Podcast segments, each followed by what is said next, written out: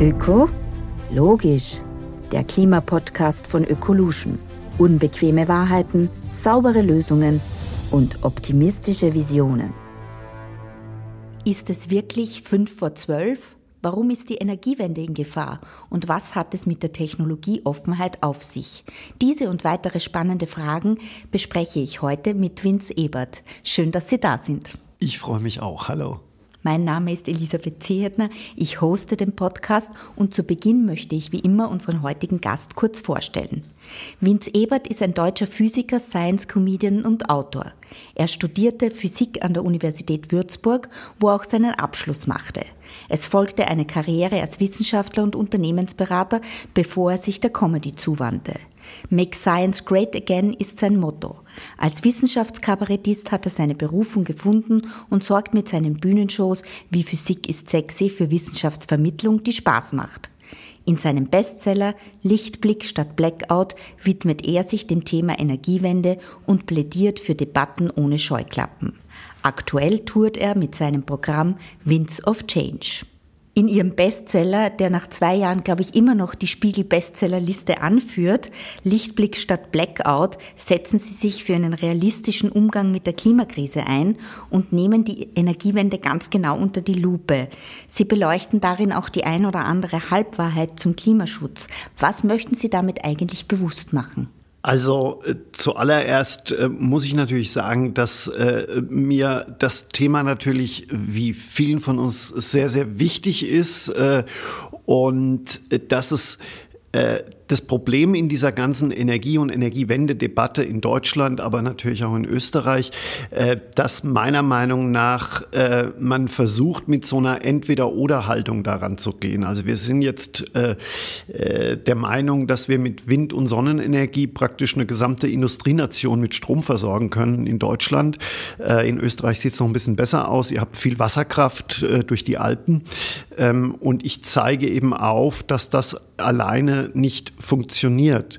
Ähm, wir haben in Deutschland Kernkraftwerke abgeschaltet, die mit die modernsten Kernkraftwerke weltweit. Der Weltklimarat plädiert ganz extrem äh, dafür, ähm, Kernkraftwerke äh, weiter zu betreiben. Äh, weltweit gibt es eine riesen, riesengroße, äh, äh, einen riesengroßen Boom äh, zu dieser Technologie, CO2-frei Energie zu produzieren. Und wir in Deutschland schalten das ab. man kann das gut oder schlecht finden, aber ich zeige eben in diesem Buch auf, dass es eben allein mit Wind und Sonne schwer oder unmöglich ist. Und deswegen plädiere ich für mehr Technologieoffenheit, für mehr Forschung in allen Bereichen. Und das fehlt mir zurzeit in Deutschland sehr. Äh, die Debatten werden auf ganz, ganz wenige Bereiche verengt äh, und dadurch verbaut man sich Chancen. Sie sind ja eigentlich Physiker von der Ausbildung her und fühlen sich der Wissenschaft und ihrer Vermittlung sehr, sehr verpflichtet. Ähm, jetzt passiert es dann doch, wenn man diese grüne Energiewende oder sozusagen wir schaffen alles mit Wind- und Sonnenstrom kritisiert, dass man dann gleich einmal dem äh, Lager der Klimaleugner zugeordnet werden. Wie gehen Sie damit um? Ja, also ich muss dazu sagen, dass das natürlich am Anfang, als ich das Buch geschrieben habe, eine Riesendiskussion mit meinem Management und auch mit dem Verlag war. Wie schreibt man ein Buch, das kritisch mit diesem Thema umgeht, äh, um eben nicht in so eine Klimawandelleugner-Ecke zu kommen? Und äh, ich glaube, wer das Buch liest, das sind auch wahnsinnig viele Quellenangaben. Ich habe praktisch äh, die, das, das, äh, den Weltklimarat immer wieder zitiert. Ich mache klar, dass es mir eben nicht darum geht, den Klimawandel zu verharmlosen oder gar zu leugnen. Aber ich, ich versuche doch die Kritik äh, ähm, dahingehend zu formulieren, dass man eben, wie ich schon gesagt habe, wenn man mit so einem grünen Tunnelblick äh, durch die Welt geht und sagt eben nur Wind, nur Solar und damit funktioniert's, äh, so funktioniert es eben nicht. Und ich zeige eben zum Beispiel auch auf im Buch, dass in Finnland äh, die Grünen, die Grüne Partei inzwischen äh, massiv für andere Technologien auch ist. Das zeigt eben auch, dass es auch in Europa eine Tendenz gibt, ähm, auch von den Grünen, da wesentlich technologieoffener ranzugehen. Und das würde ich mir eben auch in, in Deutschland und auch in Österreich wünschen. Jetzt kann man ja sagen, dass man grundsätzlich davon ausgeht, dass die Klimawissenschaften sehr wissenschaftlich dominiert ist. Man hat aber dann das Gefühl, dass bei den Lösungen manche Dinge äh, positiv gesehen werden und andere negativ. Also gibt es so diese eine Wahrheit in der Klimawissenschaft. Manchmal hat man das Gefühl.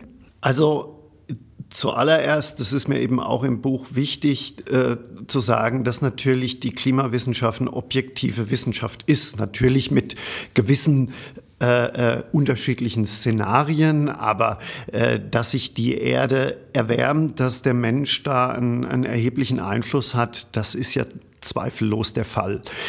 Und das bestreite ich auch überhaupt nicht und das muss man natürlich auch zur Kenntnis nehmen.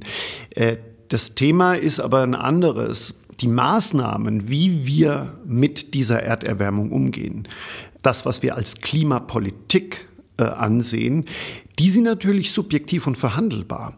Und da sehen wir auch weltweit, dass China eine andere Klimapolitik äh, fährt als Afrika, Europa wieder eine andere als Asien. Das heißt also, es gibt da viele, viele Ansatzpunkte, die natürlich auch damit zu tun haben, dass Afrika oder Südostasien natürlich auch andere ökonomische Probleme hat. Die müssen natürlich mit Klimaschutz äh, anders umgehen. Die müssen erstmal viele Leute, Millionen von Menschen aus der Armut bringen. Das heißt, also die müssen das Ganze ein bisschen anders sehen als wir in einem sehr, sehr wohlhabenden Land.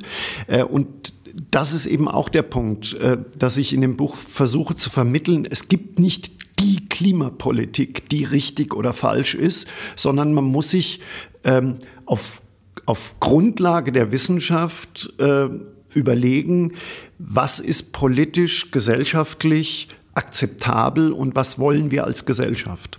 Ideologie scheint ja gerade in dieser Klimadebatte eine ganz, ganz wesentliche Rolle zu spielen. Sie haben es zuerst kurz angeschnitten. Manche Länder stehen per se für Atomkraft. Manche Länder starten jetzt im Bereich Atomkraft wieder neu durch. Österreich hat es nie so weit geschafft, wirklich in die Kernkraft einzusteigen. Schweden, Frankreich rüsten jetzt in puncto Atomenergie auf. Äh, wo sehen Sie denn noch so Technologien, wo man das Gefühl hat, auf die verzichten wir, obwohl es uns vielleicht was bringen könnte? Naja, also es gibt das, das ungeliebte Thema Fracking natürlich, das natürlich auch nicht CO2-frei ist, aber immerhin besser als Kohlekraftwerke zu verfeuern oder Kohle zu verfeuern.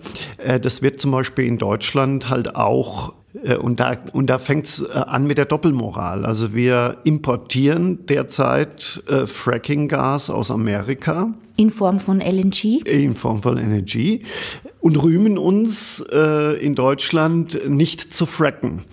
Äh, Herr Habeck hat übrigens auch kein Problem, äh, in, an wind- und sonnenarmen Wintertagen äh, Kernenergie von Frankreich zu importieren, äh, aber rühmt sich damit, Kernkraftwerke abgeschaltet zu haben. Und das ist natürlich eine Doppelmoral. Ähm, und äh, da müssen wir eben, ich, ich sage es nochmal, wir müssen eben, wenn wir den Klimawandel als ein großes, vielleicht sogar in, in Westeuropa, Europa als das größte Problem ansehen. Wir können uns nicht erlauben, äh, solche ideologischen Debatten zu führen. Wir müssen da uns ehrlich machen. Wir müssen mit allen möglichen Methoden anzufangen. Wir können nicht sagen, wir importieren diese Technologie äh, und wollen sie im eigenen Land nicht. Wir haben in Deutschland zum Beispiel ähm, Schiefergasvorkommen nach Schätzungen, wo wir 30 Jahre lang Deutschland mit Gas versorgen könnten. Und das wollen wir eben nicht aus ideologischen Gründen. Und das finde ich halt eine verlogene Debatte. Weil es immer noch sauber wäre als Weil es immer noch sauberer wäre als was wir jetzt in Deutschland machen durch die Abschaltung der Kernkraftwerke. Wir fahren jetzt massiv Kohlekraft hoch. Also das, unsere Kohlekraftwerke laufen jetzt im Winter unter Volllast. Und das ist ja auch nicht das, was eigentlich die Grünen wollen und was wir eigentlich alle nicht wollen. Jetzt äh sehen manche politische Strömungen ja die Lösung äh, für die Klimaproblematik durchaus ähm, im Verzicht, äh, im Appell an die Moral. Glauben Sie, wird das funktionieren? Äh, nein, glaube ich nicht. Ich meine, wir können es, können es uns in den, in den reichen Industrienationen äh, vielleicht leisten, zu verzichten. Und das macht ja im, äh, im persönlichen Umfeld natürlich auch Sinn. Also wenn ich irgendwie, was weiß ich, zwei Autos habe und vielleicht fünfmal im Jahr im Urlaub fliege, dann macht es schon auch Sinn zu sagen, muss ich das wirklich, will ich das wirklich? Aber die, die Lage weltweit sieht derzeit so aus, dass in Südostasien, in Lateinamerika, in Afrika Millionen, Hunderte von Millionen Menschen versuchen, auf einen Lebensstandard zu kommen, der für uns selbstverständlich ist. Und diese Länder, diese Regionen, äh, die haben natürlich eine vollkommen andere Priorität. Also in Afrika, in Südostasien, da wird natürlich auch über Klimaschutz geredet, weil die natürlich wissen, gerade in Afrika durch die Dürren, äh, da, da äh, kann auch Schlimmes auf sie zukommen. Aber die versuchen natürlich erstmal, die Leute aus der bittersten Armut zu bringen. Und ähm, wenn Sie sich das vergegenwärtigen, dann müssen wir einfach sagen, Klimaschutz und Klimapolitik wird global eigentlich nicht in Westeuropa entschieden, sondern eben in genau diesen Regionen, da wo die das große Bevölkerungswachstum ist. Ähm, ich habe im Buch eine, eine, eine Statistik äh, angegeben. In den nächsten zehn Jahren werden 200 Millionen Menschen weltweit erstmals Zugang zu einem Stromnetz erhalten. Und diese Menschen wollen natürlich Energie verbrauchen und die wollen konsumieren. Die wollen vielleicht sogar irgendwann mal auch in Urlaub fahren. Wer kann es ihnen verdenken? Und äh, wenn wir da Verzicht predigen, wenn wir da der Welt sagen, ihr müsst reduzieren, verzichten, ich glaube, das werden diese Menschen äh, mit einem Schulterzucken registrieren und sagen, ja, ja, verzichtet ihr nur mal, aber wir wollen am Wohlstand teilhaben. Und damit müssen wir uns auseinandersetzen. Und deswegen müssen wir eigentlich als, als Hochindustrienation denen Technologien anbieten, die so attraktiv sind, dass sie nicht verzichten müssen, dass sie im Gegenteil äh, sogar ihren Wohlstand äh, vergrößern können, aber die trotzdem CO2-frei oder CO2-arm sind.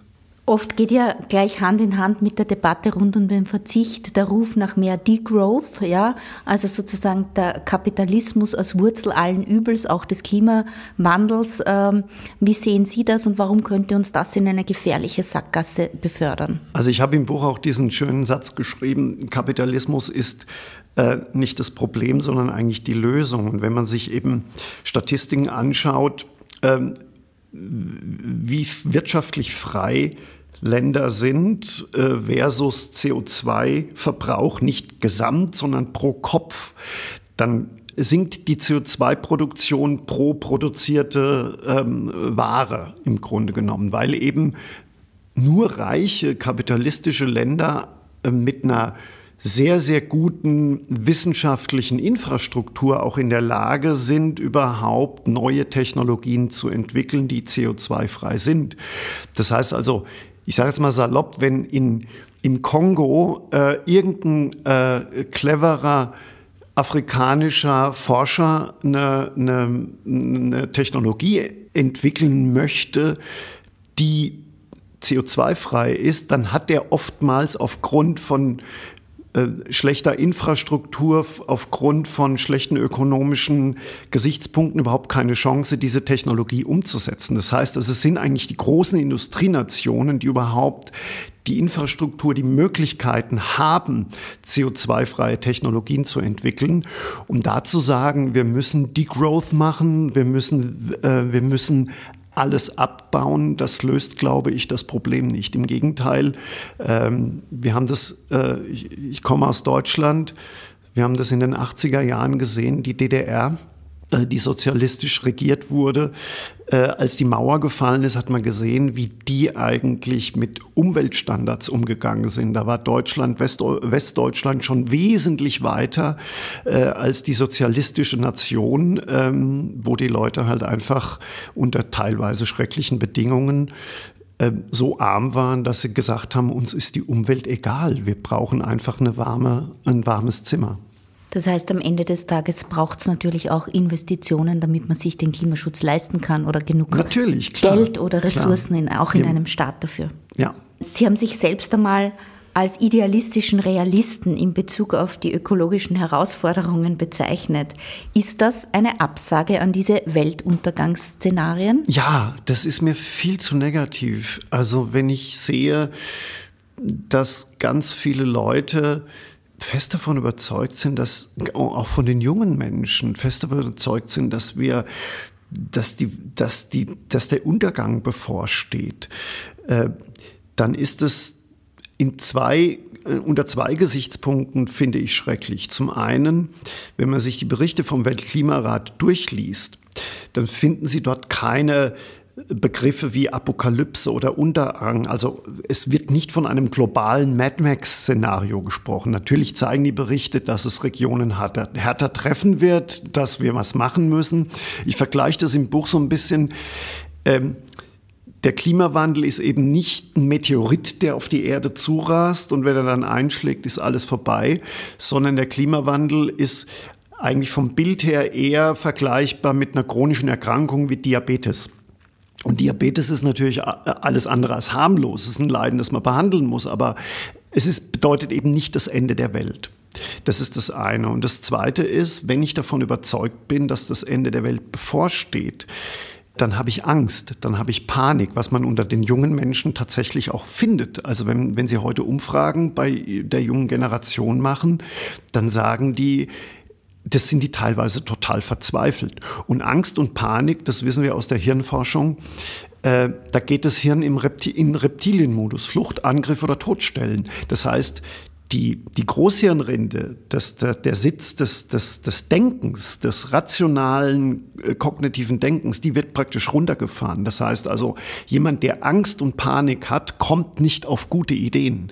Und das ist das zweite Problem, das wir haben. Jetzt hat man aber doch manchmal das Gefühl, dass auch die Wissenschaft sich durchaus manchmal dieser Apokalypse bedient. Also ich denke da an Schellenhuber, der erst vor kurzem in einem österreichischen ZIP-2-Interview gesagt hat, äh, dann sterben wir Menschen aus äh, bei drei Grad.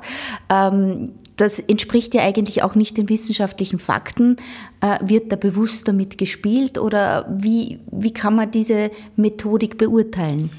Also es gibt natürlich Klimaforscher, natürlich nicht alle, äh, die sich ganz bewusst als Aktivisten sehen äh, und die ganz bewusst auch politische Statements sagen. Das ist natürlich vollkommen legitim, aber ich finde halt einfach, wenn man, wenn man als Klimaforscher in eine Talkshow eingeladen wird und dann politische Statements raushaut und das eben nicht von dem Stand der Forschung trennt, dann tut man damit der Wissenschaft selber eigentlich keinen großen Gefallen äh, weil die Leute natürlich davon ausgehen, wenn ein Klimaforscher sagt, die Apokalypse steht vor uns, dann ist das wissenschaftlich abgesichert, was es ja nicht ist. Ich habe für das Buch als äh, Menschen im Hintergrund äh, Professor Jochen Marotzke äh, dazugeholt, der sich das Buch durchgelesen hat. Der war schon mal zu Gast bei uns ah, im Podcast. Ja, okay, ja. der ist Direktor vom Max-Planck-Institut für Meteorologie, auch einer der Leitautoren ähm, vom Weltklimarat.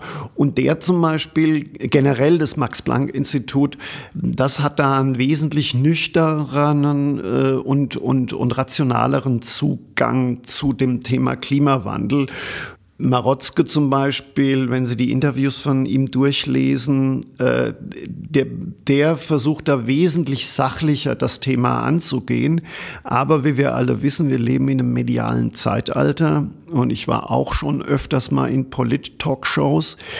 Man lädt dann halt gerne denjenigen ein, der möglichst apokalyptisch und möglichst äh, schrill irgendwelche Statements raushaut. Und wenn jemand sagt, gib mir mal fünf Minuten, um das ein bisschen nüchterner zu erklären, dann sagt der Redakteur im Zweifel, das, das, nein, wir, wir müssen da Quote machen. Also das ist schon auch ein Problem in unserem medialen Zeitalter. Also die Medien schon auch als äh, Treiber von äh, durchaus überzeichneten äh, Stories rund um den Klimawandel oder auch vielleicht doch zu wenig Fakten getrieben, obwohl sie das immer einfordern. Ja klar. Also es gibt, glaube ich, eine Untersuchung, äh, da wurde mal äh, geguckt, äh, welche Klimaforscher in deutsche Talkshows eingeladen werden. Das, das konzentriert sich, glaube ich, auf vier, fünf ähm, von Hunderten von Klimaforschern in Deutschland.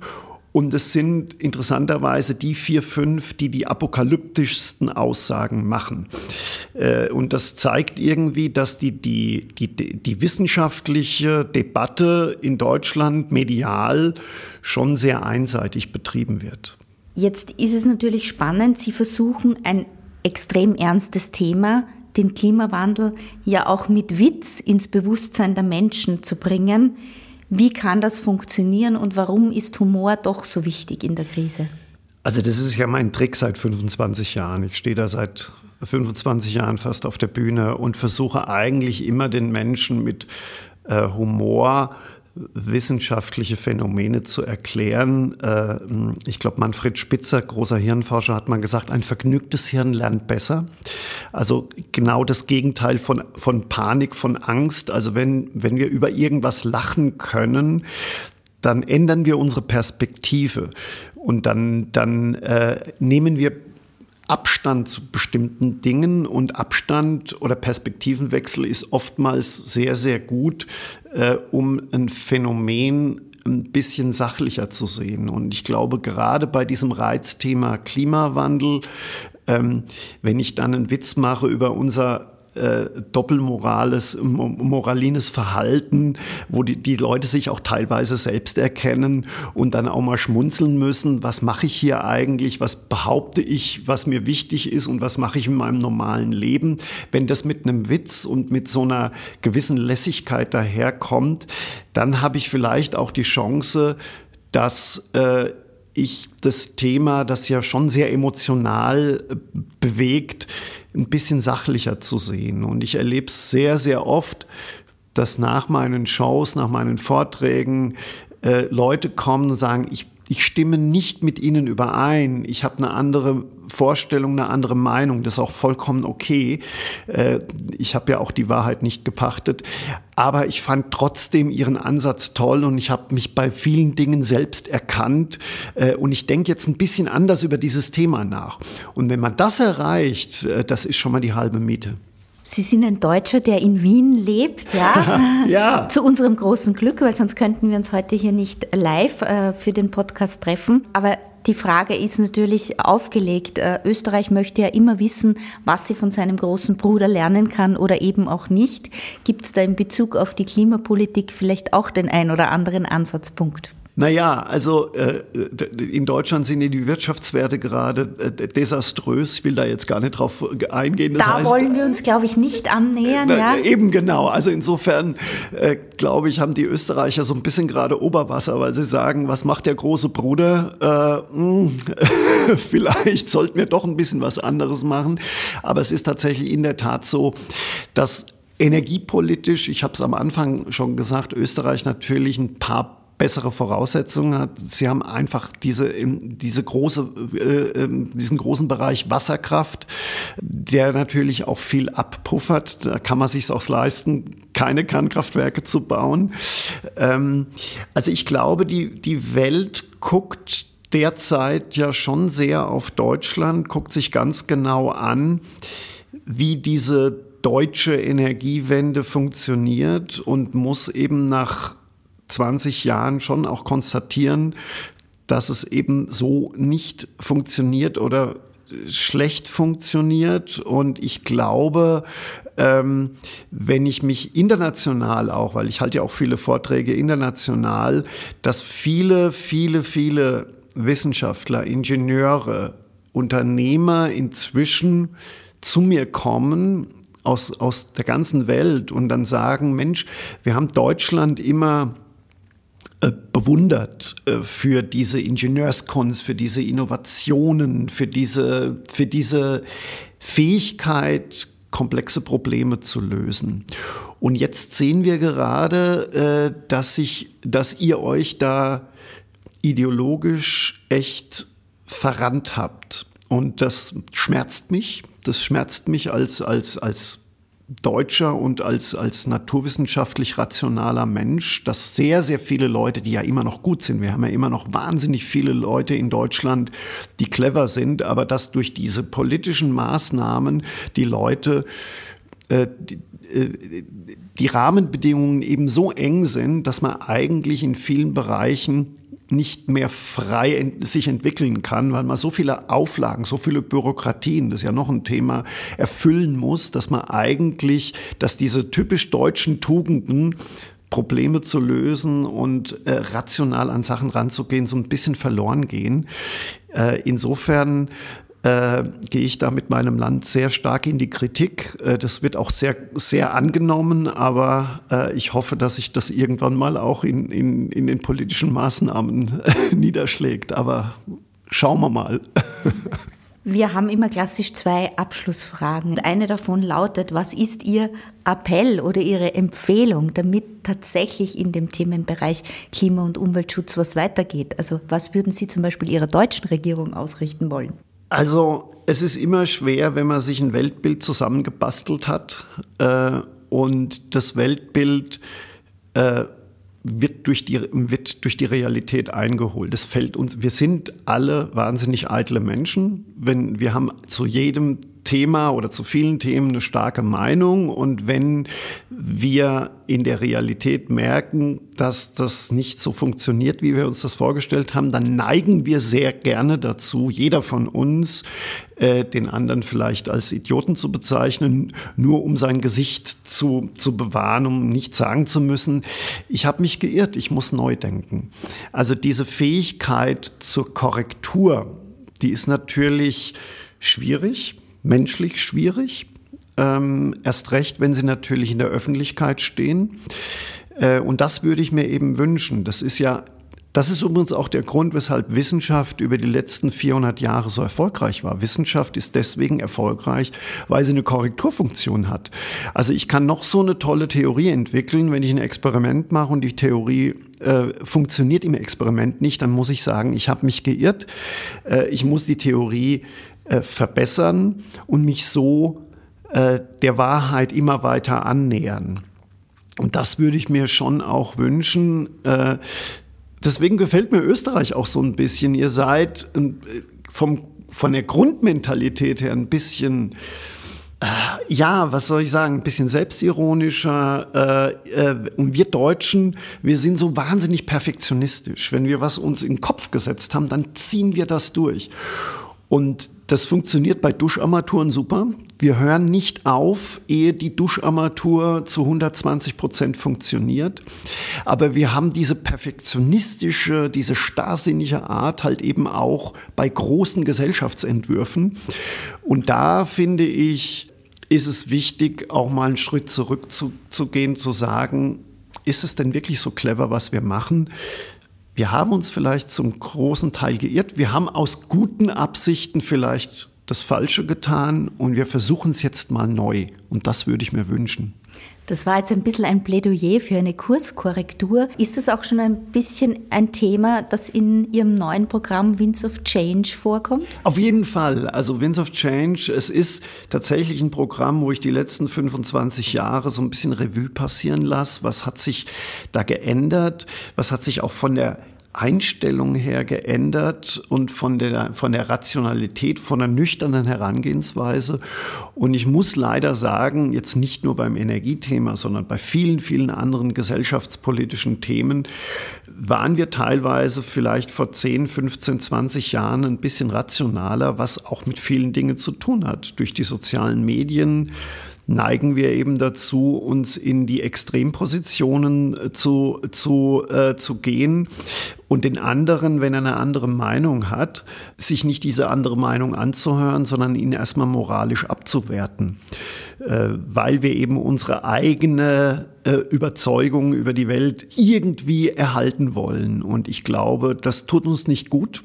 Wir müssen da wieder äh, mehr in die Debatten rein. Das ist übrigens auch in dem Buch zum Schluss äh, ähm, äh, mein großes Plädoyer. Ähm, wieder mehr miteinander zu reden, dem anderen vor allem auch mal zuzuhören und auch mal zuzugeben, dass man vielleicht sich geirrt hat, dass man vielleicht Dinge nicht ganz so überblickt hat, wie man sich das vorgestellt hat. Das würde uns allen gut tun, in vielerlei Hinsicht. Und äh, da hoffe ich eben mit dem Humor, das so ein bisschen aufzubrechen. Ihr Beitrag auf jeden Fall zum Thema Klimaschutz ist, dass Sie mit Humor versuchen, einen anderen Blickwinkel zu erzeugen. Aber was machen Sie selbst in Ihrem Alltag?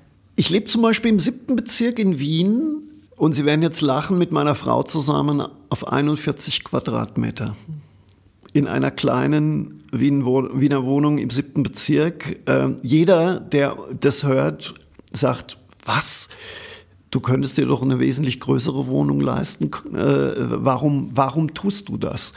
Und ich mache das jetzt nicht unbedingt aus weltanschaulichen Gründen, sondern weil ich, äh, meine Frau und ich, wir haben vor Corona ein Jahr in New York gelebt, auf 30 Quadratmeter und wir haben auf einmal gemerkt, wir brauchen eigentlich nicht mehr. Also wir, wir machen dieses Degrowth eigentlich schon, weil es uns einfach Spaß macht, äh, wenig auf Status zu, äh, Wert zu legen, sondern mehr auf Erlebnisse, mehr irgendwie miteinander Spaß zu haben, als sich jetzt irgendwie eine riesige Wohnung, zwei Autos und äh, tausend Sachen anzuschaffen. Also wenn Sie da sagen, äh, ich bin nachhaltig unterwegs, dann muss ich sagen, stimmt schon. Das ist auf jeden Fall eine, eine, eine Vorgabe, aber man sieht, da geht es dann nicht um Verzicht, sondern es geht, glaube ich, auch darum, dass man persönlich einfach die Entscheidung trifft, wie man leben will und da kann man Klima- und Umweltschutz gut integrieren. Genau, ja, ja. Also es geht darum, Prioritäten zu setzen und äh, die Priorität ist für mich zumindest weniger Status, weniger Besitz und mehr sonstige Lebensqualität.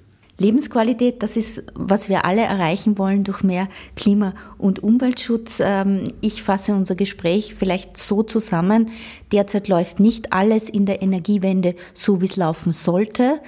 Zeit für eine Kurskorrektur wäre dort und da dringend angebracht und wir sollten vor allem unseren Blick auch immer außerhalb Österreichs und Deutschland oder Europa bewegen und schauen, wie andere Teile der Welt vielleicht einmal zu einem ähnlichen Wohlstand und damit langfristig auch zu einem ähnlichen Umweltschutzstandards wie bei uns kommen können. Ich sage recht herzlichen Dank, dass Sie heute bei uns waren. Vielen Dank. Wenn euch diese Podcast-Folge gefallen hat, dann abonniert unseren Podcast ökologisch und bei Interesse gerne auch einen Blick in das Buch von Vince Ebert. Es lohnt sich auf jeden Fall. Wir freuen uns, wenn ihr das nächste Mal wieder dabei seid. Wenn dir die Folge gefallen hat, findest du mehr Informationen auf unserer Website unter oecolution.at oder auf unseren Social Media Kanälen. Dieser Podcast wird produziert von Stefan Tesch